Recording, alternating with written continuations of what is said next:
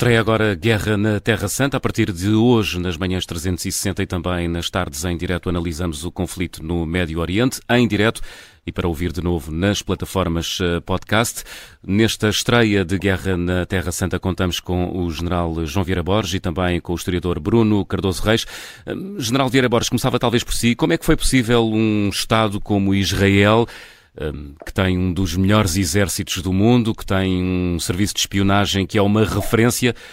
Como é que foi possível ter sido surpreendido por um ataque coordenado desta dimensão? Uh, foi possível porque uh, houve falhas no sistema de informações, mas também foi possível porque houve um planeamento cuidado desta operação da parte do Hamas. Temos sempre que ter em atenção uh, o aspecto uh, também da parte do Hamas, que desenvolveu uma operação uh, devidamente coordenada, em que, simultaneamente àquilo que era esperado, que era o lançamento de foguetes, rockets ou mísseis, que vão sendo cada vez mais, com maior alcance e maior eficácia, houve uma invasão, houve ocupação de território, em mais de 20 localidades, incluindo bases militares, não sabemos quantas, pelo menos duas, houve centenas de mortes de israelitas, houve tomada de 150, 170 reféns que vão condicionar as ações uh, das forças de defesa de Israel. E, portanto, isto é completamente novo. Há um antes e há um depois desta operação no passado sábado. Uhum. Além, é preciso também perceber, é um sábado, mais uma vez, é o dia de descanso de Israel. Não, é, não era o feriado de Yom Kippur, mas é outro, curiosamente, um, é um outro feriado é o feriado judaico do Sukkot. É, isso também contribui para a surpresa, mas sobretudo em termos militares, há uma grande capacidade, uma demonstração de grande capacidade do Hamas, eh, que obviamente não estava à espera ao Estado de Israel. Mas a surpresa, se me permite, isto é muito importante. O fator surpresa é também reforçado pelo facto da própria sociedade israelita estar muito dividida, como temos visto internamente, inclusive com os militares, com posturas de um e do outro lado, a favor de Netanyahu ou contra Netanyahu e a favor da democracia. E, portanto, essa, eh, essa grande divisão interna afasta os israelitas, que são todos combatentes, daquilo eh, que é o essencial, da, da sua luta de sobrevivência, mas simultaneamente, e isto também é, é, é importante eh, destacar, da parte de, da, da, dos israelitas e da, da, percepção da ameaça, ela foi reduzida para o cidadão israelita. A partir do momento em que há acordos com a Arábia Saudita. A o partir país, do momento em que nós o país, tivemos, baixo, o país baixou a guarda. Baixou claramente a guarda. Inclusive nós temos com os acordos de Abraão, com os Emirados Árabes Unidos, Bahrein, Marrocos, Sudão, com a Arábia Saudita neste processo com o apoio dos Estados Unidos, com o deslocamento, digamos, da conflitualidade para a guerra da Ucrânia, e com os problemas internos. Portanto, há uma percepção da ameaça muito mais reduzida, não só da parte dos militares, mas também do cidadão comum, hum. Eh, que quase todos também são convocáveis, eh, são recrutáveis, como já vimos nestes últimos dias, são mais de 160 mil. Bruno Cardoso Reis, eh, o facto de o país Israel ter baixado a guarda, como dizia o general Vieira Borges, pode explicar esta falha? Porque estamos a falar de uma falha. Sim, esta foi uma área que eu, que eu estudei mais ou menos a fundo, a questão da, das informações, e inclusive um, um, tema muito debatido é este das falhas das informações. Uhum. E muitas vezes é usado de forma errada, ou seja, quando nós temos, por exemplo, no caso do combate ao, ao IRA, ao movimento terrorista da Irlanda do Norte, taxas de sucesso dos serviços de informações britânicos 90 a 95%, isso à partida é um grande sucesso. No entanto, a verdade é que os outros 5 ou 10% são atentados à bomba, são mortos, são Portanto, aí não se pode provavelmente falar, falar de falha. Aqui, Dos 95 é... nunca ninguém fala, não é? Exatamente. Aqui, aqui realmente é inevitável falar numa falha, porque além do mais estamos a falar eh, de uma operação de grande escala para aquilo que, que tinha sido o habitual. E, portanto, realmente, eh, geralmente as explicações para estas falhas são uma combinação de fatores. Uma é subestimar o inimigo, e eu acho que aqui foi talvez o fator mais importante, ou seja, durante muito tempo Uh, houve esta ideia que, no fundo, o Hamas em Gaza estava mais ou menos satisfeito com governar Gaza. Uh, Israel chegou ao ponto de começar a abrir aquele, o bloqueio, porque realmente Gaza não está sob ocupação militar, ao contrário da margem ocidental do Judão. Não há tropas israelitas, não há colonatos israelitas em, em Gaza desde 2005. Israel basicamente procura controlar a fronteira para evitar, por exemplo, a entrada de material de guerra. Mas claramente mesmo isso falhou. Mas além disso, por exemplo, Israel estava a permitir a entrada da volta de 20 mil, nos últimos uh, dois, três anos começou a permitir a entrada de, já eram à volta de 20 mil uh, palestinianos de Gaza para ir trabalhar em Israel. Certamente, por exemplo, foram cruciais para a recolha de informações, uhum. porque esta operação, além de muito bem planeada, tem alvos muito precisos, por exemplo, este, este massacre no, no, neste festival de, de música pela paz, no sul de Israel, foram claramente atacados de forma deliberada. Aliás, eles dizem, os testemunhos dizem que foram atacados até em duas direções diferentes. Portanto, uh, e depois há, há, uma série de outros fatores, não é? Portanto, por exemplo, a interseção, provavelmente Israel estava a, a confiar demasiado na interseção de, de, enfim, de comunicações, comunicações eletrónicas. É provável que o Hamas tenha até mantido comunicações eletrónicas, mas para desinformar, e que tenha recorrido a métodos tradicionais, tipo correios, não é? Portanto, uh, contactos pessoais, contactos por escrito, uh, e não estes métodos eletrónicos, ou eventualmente que o Irão tenha funcionado algum, algum, alguma, algum mecanismo de encriptação que realmente funcionou, uhum. uh, mas realmente há aqui, há aqui claramente uma combinação de fatores. Agora, o que é mais surpreendente nisto, nisto tudo é que isto não era assim tão imprevisível. Eu, em julho, naquele programa semanal que, que, temos aqui na Rádio Observador, nos cinco continentes, tinha chamado a atenção para a escalada na violência.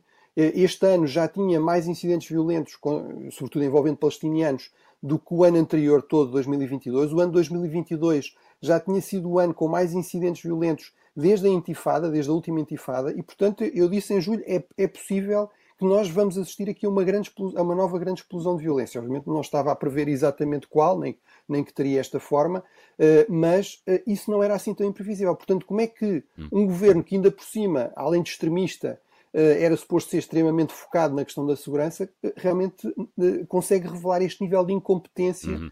em termos de, de, enfim, de prevenir e de um nível também mínimo de prevenção, porque outra questão é, todos esses fatores são muito importantes, não é? A questão do Shabat, a questão do feriado, mas quer dizer, já tinha havido essa experiência precisamente há 50 anos na guerra do Yom Kippur. Como é que, por exemplo, a, a, a tropa israelita está neste baixíssimo nível de prevenção? Hum. Aí a questão realmente da, eh, de, de, destes choques internos, nomeadamente em termos da Constituição, do facto de haver uma campanha de bloqueio da oposição ao, ao serviço militar obrigatório normal por causa disso, obviamente também não ajudou. Eh, mas tudo isso, em última análise, é responsabilidade deste governo e das prioridades que eles definiram, inclusive essa de comprarem uma guerra interna como nunca se viu em Israel, uh, num contexto em que era previsível que houvesse eventualmente aqui uma nova explosão de violência. Eu gostava de vos ouvir ainda sobre o que poderá acontecer daqui para a frente, do ponto de vista militar, mas há, há aqui um aspecto que eu gostava de explorar. Este ataque do Hamas terá sido isolado ou pode ter sido levado a cabo com o apoio de outros países. Enfim, fala-se no Irão, que entretanto já veio desmentir, mas também se especula sobre a possibilidade de a Rússia estar envolvida neste ataque. Isto faz algum sentido, General Vieira Borges? Tem, faz sentido, mas faz sentido. Tem, faz sentido, mas tem havido desmentidos claros, inclusivamente do porta-voz uh, da, das Forças de Defesa de Israel, assumiram há pouco, eu vi há pouco uma comunicação, os órgãos de comunicação social israelitas, de que não havia relação nem sequer uh, com, com o próprio Irão. Portanto, houve o desmentido do Irão até do embaixador no Conselho de Segurança, desmentido de participação eh, nesta ação. Eh, agora, inclusivamente, é o próprio, é um major-general israelita que vem dizer que não há relação, eh, não há participação de, de, de, do Irão nesta, nesta operação. Nós também notamos, quem está a observar isto desde a noite, desde a manhã de sábado, que há aqui algum desfazamento não houve coordenação nem com a Fatah, nem, nem, peço desculpa, não é a Fatah, a Fatah já, foi afastada no conflito com a Hamas, mas com os movimentos, eh, quer na Cisjordânia, quer no sul do, no sul do Líbano, e, portanto, não, não tem, nós não notamos ações coordenadas com outros movimentos. Uhum. Foi mesmo, uh, estamos a falar do Hezbollah no Líbano, uh, foi mesmo, um, parece um movimento, uma ação surpresa, tão, tanta surpresa, que obviamente não houve conhecimento de outros atores, porque quanto mais atores houvesse, mais os serviços de informação os israelitas tinham possibilidade de detectar toda esta operação. Uhum. Portanto, agora é, julgo que é mais especulação, veremos no futuro, mas eu penso que não terá havido intervenção exterior nesta operação, a não ser no fornecimento de material, como nós sabemos, designadamente através da Península do Sinai, Normalmente são os tais mísseis, que agora já têm maiores alcances, já vimos ontem, inclusive alcances até cento e tal quilómetros, que vão até Tel Aviv, mas a operação, o planeamento propriamente dito, julgo que por razões de segurança, pelos vistos com sucesso, não alargou a outros países. Agora sim, agora vão tentando captar, digamos, a atenção da comunidade internacional que apoia eh, a, autoridade palestiniana e, e, nesse sentido, é outro tipo de trabalho diplomático, como vimos ontem no Conselho de Segurança, que teve resultados. Bruno. Sim, uh, pronto, eu em relação É um ataque Rússia, isolado. Sim, em relação à Rússia, eh, acho que isto lhe convém. Tudo o que seja caos, confusão, desviar atenções da Ucrânia convém. Acho que foi significativo que ontem no Conselho de Segurança não fosse possível chegar a nenhum acordo sobre uma declaração de condenação. Acho que há há 4 ou 5 anos atrás provavelmente isso teria acontecido, até porque a Rússia e a China também têm problemas com movimentos jihadistas uh, violentos, mas claramente o que prevalece agora aqui são estas lógicas de uma Segunda Guerra Fria, a aproximação ao próprio Irão. Uh, enfim, em termos do planeamento detalhado, sim, certamente terá sido feito pelo Hamas. eu tenho grandes dúvidas que um ataque desta dimensão não tivesse sido coordenado com os seus aliados fundamentais, que são o Hezbollah e o, e o Irão. Aliás, acho significativo que o líder supremo iraniano tenha passado os últimos dias a, a pôr tweets a dizer que o, o, estou a citar na versão inglesa, porque ele tem também o tweet em inglês, o, o regime sionista está a morrer. Uh, uh, isto são de há cinco e quatro dias atrás. Isto é um nome que o Irão utiliza em relação a Israel, uhum. tal como o Hamas, porque uh, é preciso deixar isso claro: o Hamas não quer negociações de paz, é muito claro a dizer isso, quer o fim do Estado de Israel, quer, acha que todo o território de Israel é território palestiniano e, e, e, enfim, tweets ainda mais recentes, já depois uhum. disso, o próprio líder supremo iraniano veio dizer que o, can o cancro do, do sionismo uh, será erradicado às mãos do povo palestiniano, as forças da resistência estão mais fortes em toda a região. Eh, eu acho que aqui o grande teste também será ver realmente a questão do Hezbollah. O Hezbollah já disparou mísseis contra um território disputado uh, no norte, uh, na fronteira entre o Líbano e Israel, que Israel diz que é território israelita, o Hezbollah diz que é território libanês. Eh, portanto, não foi realmente um ataque em grande escala. Vamos ver o que é que acontece se realmente Israel hum. Retaliar com mais força Era... e, nomeadamente, houver uma intervenção terrestre. Era essa a minha última pergunta e temos eh, dois minutos. Pedia-vos algum poder de síntese. E agora, tendo em conta a capacidade militar de Israel e tendo em conta também as particularidades do terreno, estamos a falar uh, de uma densidade uh, demográfica muito alta. Qual é, qual é que poderá ser a resposta de Israel a este ataque? Uma tomada da faixa de Gaza, uh, General Vieira Borges? Para já a grande prioridade, obviamente, como estamos a ver estes dias, porque ainda não conseguiram afastar todos os infiltrados. Ainda hoje havia, há pouco, havia seis zonas ainda que havia combates no interior de Israel. Essa é a grande prioridade. Segunda prioridade, obviamente, é, são os reféns, e os reféns vão condicionar as operações que acabou de dizer, ou seja, independentemente do deslocamento das forças para junto das fronteiras, ou junto da fronteira, uh, independentemente dos ataques que agora fazem alvos pontuais, já foram quer com artilharia, quer com aviação, uh, mais de 1.100 alvos já foram batidos.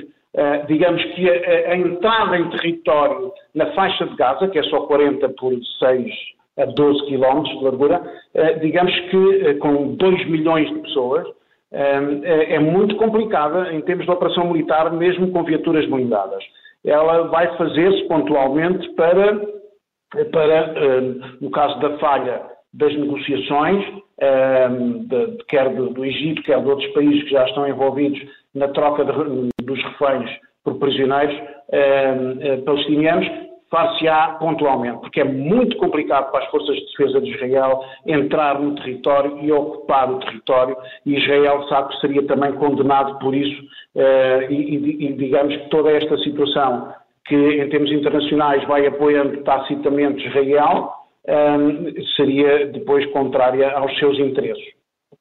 Bruno Cardoso Reis, no minuto.